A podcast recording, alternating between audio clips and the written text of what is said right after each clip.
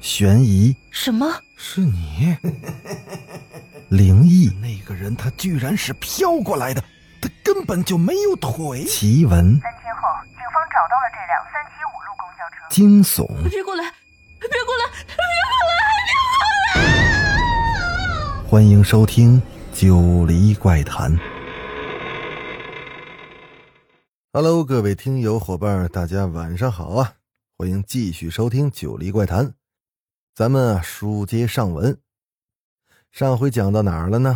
讲到这张妈死了啊，死相非常的凄惨，被埋了之后，然后呢，这个事儿就一传十，十传百的给传开了。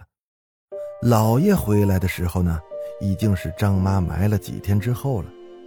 他听到这件事儿，就找家丁们开了个会。老爷说啊，这只是个巧合，别紧张。我们汪家福大命大，不会有什么事儿，并且许诺呢给大家银子。再加上老爷平日待人随和，于是大部分家丁都留下来了。而走的人呢，老爷也多给他们发了几两银子。无论是走的还是留的，那大家心里都是热乎乎的。都感受到老爷这么的厚待他们，而当六子失踪的时候，这恐慌可就是不可抑制的在家里传了开来，甚至传染了整个村子。人们走到他们家门口都会绕着走，而那个大家赶集必经的疯女人的坟的那条路，更是没人敢去了。走的必须要赶集的人呢。宁愿是绕上一个山头，提前一天走，也绝不从那儿过。六子当然也是疯女人坟前找到的，同样的恐怖的神情，同样被什么抓的稀烂的内脏和下半身老爷几乎没勇气再多看一眼。唉，厚葬。老爷只是阴沉沉的给李安撂了句话，就什么都没再说。厚葬的时候，给六子的老婆一大笔的银子。他老婆走了，走得远远的。他说呀，这个地方就是个鬼宅呀。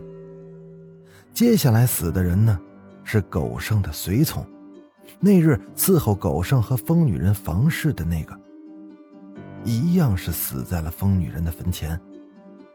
李安突然明白了，李安找到了老爷。呃，老爷，有句话，李安不知当不当讲。有什么话你就直说。李安，你跟了我这么多年，还有什么不能说的？老爷喝着六子买来的龙井茶，看着窗外，那眼神依然是空空的。老爷，你，你，你发现没有？凡是伺候过那个疯女人的，都在一个一个的死。你看，这张妈是给那疯女人洗澡的，六子呢是领她进门的，而那个少爷的家丁也是伺候过这个疯女人的。那，那你说下一个的会是？老爷突然明白了什么？你的意思？那下一个是狗剩。老爷说到这儿，那心里是一阵揪心的疼啊！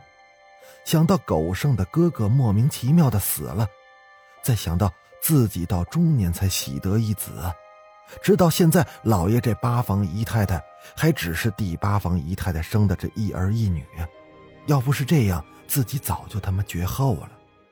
现在自己也很老了。万一狗剩再有什么闪失，老爷已经不敢再往下想了。李安，你说，这我我该怎么办呢？李安跟老爷在一块大风大浪见过不少了，但是见到老爷这么六神无主的样子，这么多年还是头一次。李安也是不由得心中一痛。呃，老爷，要不然，咱再找个道士驱驱鬼。老爷摇了摇头，道士找了一堆了，哪个管过用，都是只会吃饭哄人的。哎，老爷，我想起个道士，我很早的一个同乡，据说他道行挺高的。啊，那那你怎么不早说呢？只是这个道友自练道以来，脾气有点古怪，我不知道他愿不愿意来呀。哎呀，多少钱都行啊，只要能救我儿子的命，就是倾家荡产我也愿意。你呀，明儿就去。行，老爷，我明天就去。李安说着就走出了房门，然后他脸上露出了一种古怪的神情。这个道士跟李安的年龄差不多，脸色阴沉，不爱说话。见到老爷呢。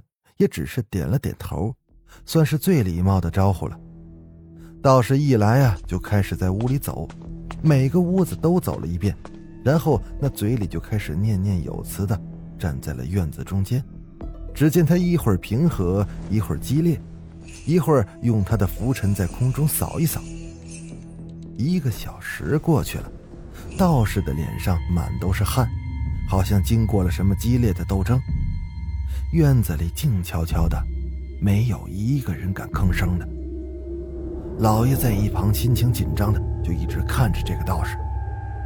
道士终于睁开了眼睛，看了看天空，又看了看地上，又看了看老爷，然后叹了一口气，就大步的往外走了。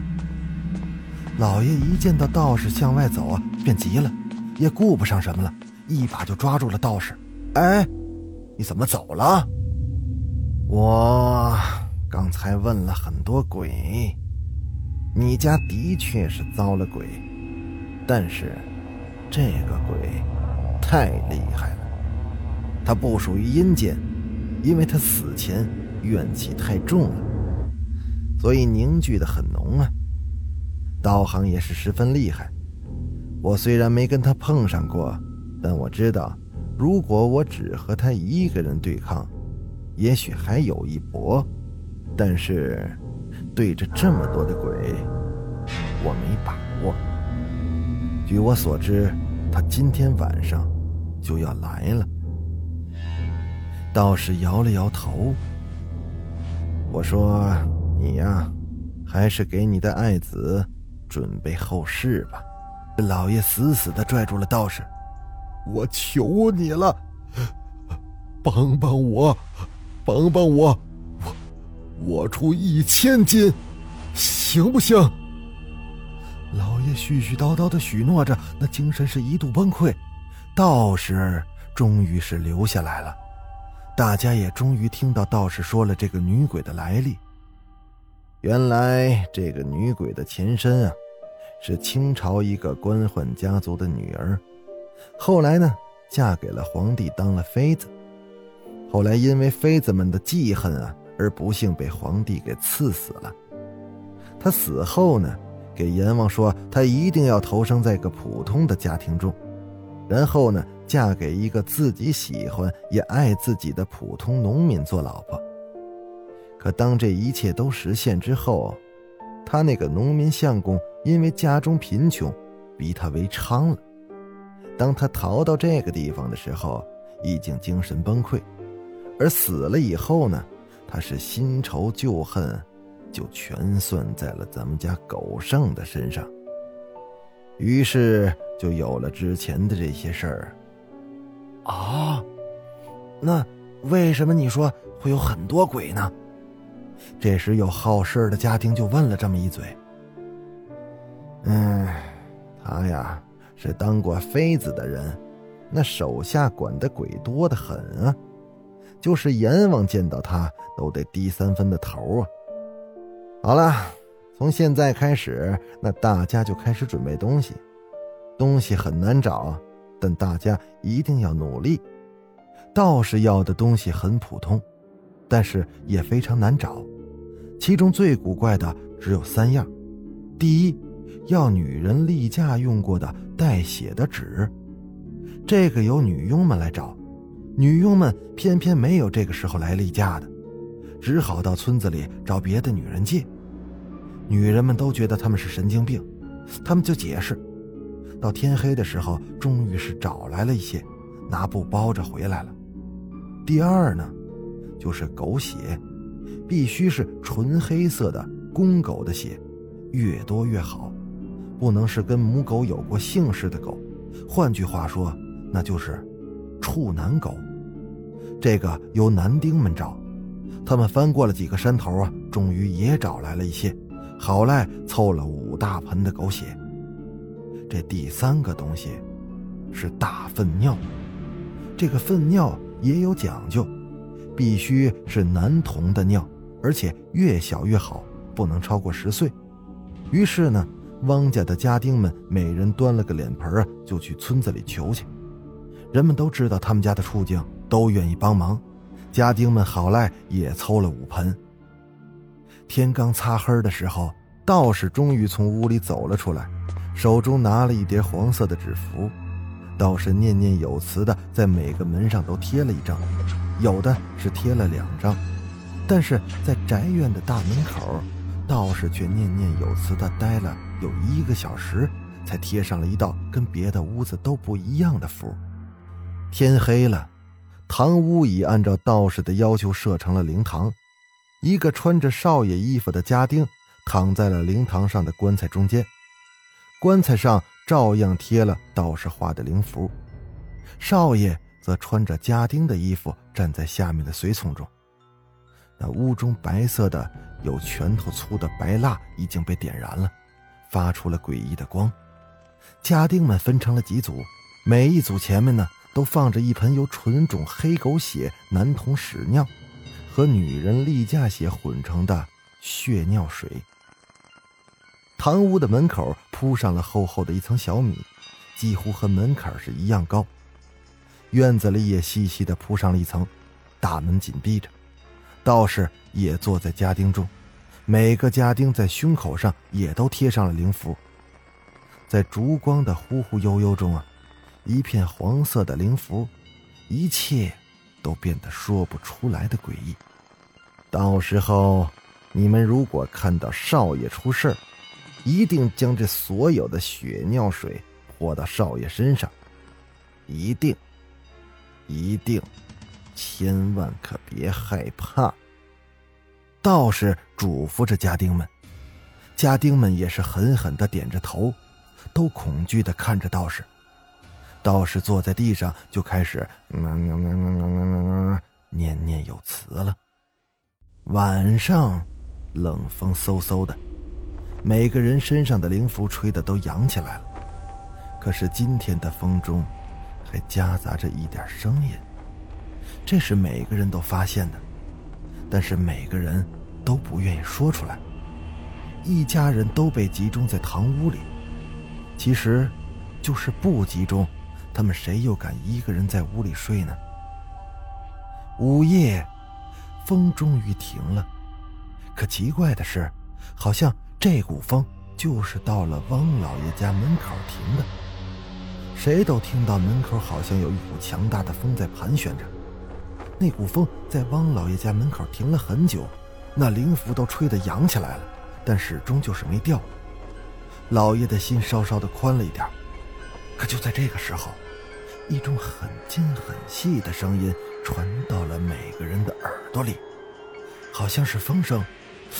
又好像不是，这种声音让人觉得很不舒服，但又不得不听。也就是在这个时候，大门口的灵符掉了，落在院子中，平平的摆成了一个“死”字。大太太这个时候已经是吓晕过去了。门开了，大家都感觉到一股风进来了，然后那蜡烛瞬间就灭了。没有了月光的宅子突然什么都看不到，但是所有家丁都觉得自己身上的灵符都被刮到了地上。这时，大家突然好像被空中的一道雷给惊醒了，扑，快扑！这时候，家丁们才如梦初醒，赶紧拿起手里的屎尿水向前面好似一个人影扑去。那烛光一亮，道士拿着蜡火站在了宅院门口，地上躺着一个家丁，满身的屎水，昏迷了。大家走近一看，是少爷。门前和堂院前，凡是撒了小米的地方，那都能清晰的看到很浅很浅的脚印儿，很大。但如果说一个这么大脚的人在这小米上走过，那是无论如何不会这么浅的。况且，哪有这么大脚的人啊？大家都在佩服道士的道术高超，而道士这时候却要走了。道士说：“这个鬼太厉害，他实在是没法了。昨天是因为女鬼知道他来了，没有准备。”否则，以他的道行，那是绝对不行的。汪老爷一家磕着头也留不住那道士，但道士最后说可以请他师傅过来看看。但是他师傅的性情更加的古怪，不知道是否愿意。于是汪老爷给了道士许诺的一千金之后，就开始动身去找他师傅。在一个很隐蔽的山洞中。汪老爷终于看到了那个好像是几百年没有人进过的道观。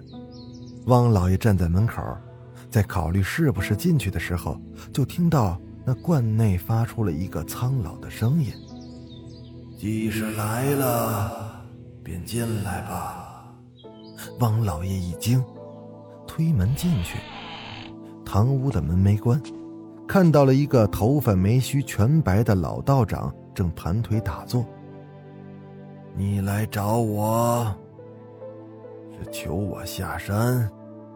啊，是啊，是啊，我请老道长下山。汪老爷恳求的看着老道长。那是你家自己造的孽，与我何干啊？你散了财，舍了儿，自然就会太平。老爷一听到这话，那鼻涕眼泪一起就便流了下来。道长啊，求求老道长救救犬子吧！我们汪家可就这么一个根儿啊，那钱我愿意全捐给道观。我不想为凡人自己造的孽而破坏了我的修行。走吧，走吧。老爷在地上是长跪不起，额头已经磕出血来了。当老爷的鲜血染红了老道长鞋底的土时，老道长终于站起身来。你的血染到了我脚底下的土，此乃天意，天意难违。唉，天意难违呀。走吧。老夫随你去一趟。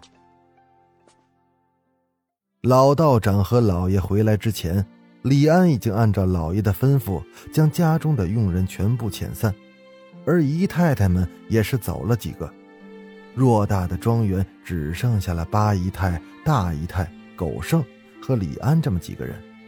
老爷拿出一锭金子说：“李安啊，你跟了我这么多年。”你也走吧，这是一锭金子，你省着点花，够你娶个媳妇过上一辈子了。李安沉默着，脸上又露出了古怪的表情。啊不，老爷，我不走，我走哪儿去啊？无论老爷怎么劝说，李安就是不走。老爷抹着眼泪留下了他。天黑的时候，老道长从屋里出来，神色凝重。成败在此一举了，王老爷，你准备好了吗？老道长，我准备好了。好，如果今晚成功，你一定要变卖家产，一钱都别留，然后更名换姓，离开这儿。带上你儿子，越远越好。如果今晚上失败，我们就一起在阴间见面吧。哎，好嘞，老道长，好嘞。汪老爷含泪说着：“好，你现在将我交代的东西都准备好了。哎，准备好了，老道长。老爷拿出若干个削尖的桃木桩、易燃物、爆竹等等。午夜终于是来临了，又是那熟悉的风声，夹杂着尖锐的声音，让人很难过的声音。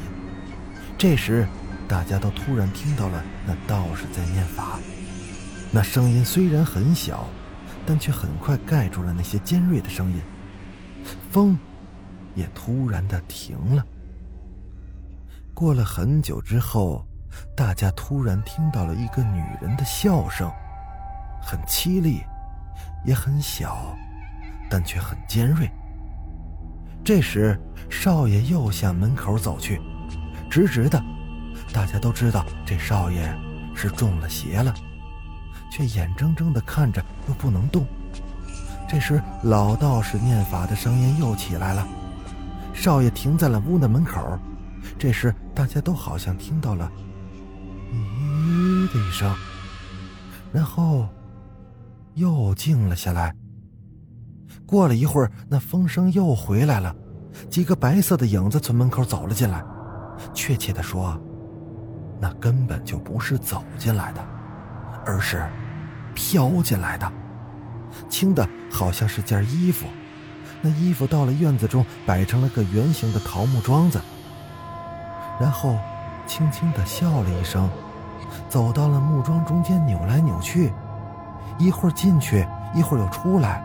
最后，那件衣服轻轻的就坐在了圆形的桃木桩子中间，然后又轻轻的笑了一下，对着堂屋中的人。人们只看到他一脸的头发，看不清脸，却能感受到那头发下面是一张没有皮肤的脸。确切的说，那就是一具骷髅啊！而老爷更是吓得快昏死过去了，因为他看到那件衣服就是那个疯女人曾经穿过的，带着一点点的绿色的暗花，很旧很脏。也就是在这个女鬼坐定在桃木中间的时候，突然一阵巨响，老道长点燃了桃木中的爆竹，噼里啪啦的响了起来。这时院子中堆满了易燃物，瞬间就着了，熊熊大火是映红了整个天空。女鬼显然没有防备，在火苗中挣扎起来，准备跳出来。而就在她准备跳出来的时候，那空中落下了几道符，将她死死的就压在了火里。在老道长的咒语声中，一点一点的，直烧到了天亮。天亮之后，老道长看着这一堆灰烬说：“现在好了，你的儿子得救了。”汪老爷一家人是感激的，忙在地上磕头。别忘记你说过的话，切记。哎，哎。老爷连忙答应着，这些灰烬旁再找一个老的桃木围上，你的房子烧掉，你们即日起就走吧。老道士说完之后就走了，带着老爷捐给道观的他的全部家产。天擦黑的时候，那山头上出现了汪老爷的身影。带着他的宝贝儿子、女儿，跟他的两房姨太太，穿的很平常的衣服，不认识的人呢，绝对看不出他曾经是一个财主。从此以后，再没有人碰到过他们，但是他们家的故事却在这块流传了很多年。他们家的宅院也从来没人敢在上面盖房子，直到解放。后来啊，在一个陌生的村庄，突然来了一家大户，没人知道他是从什么地方来的，也没人知道他是如何发财的。反正他家好像就是有数不尽的钱财，从来没人见过他做什么生意，也不见他有什么财路。大家都只是觉得奇怪，那他的钱是从哪儿来的呢？从他的家丁嘴中啊，大家知道了，他叫王仙。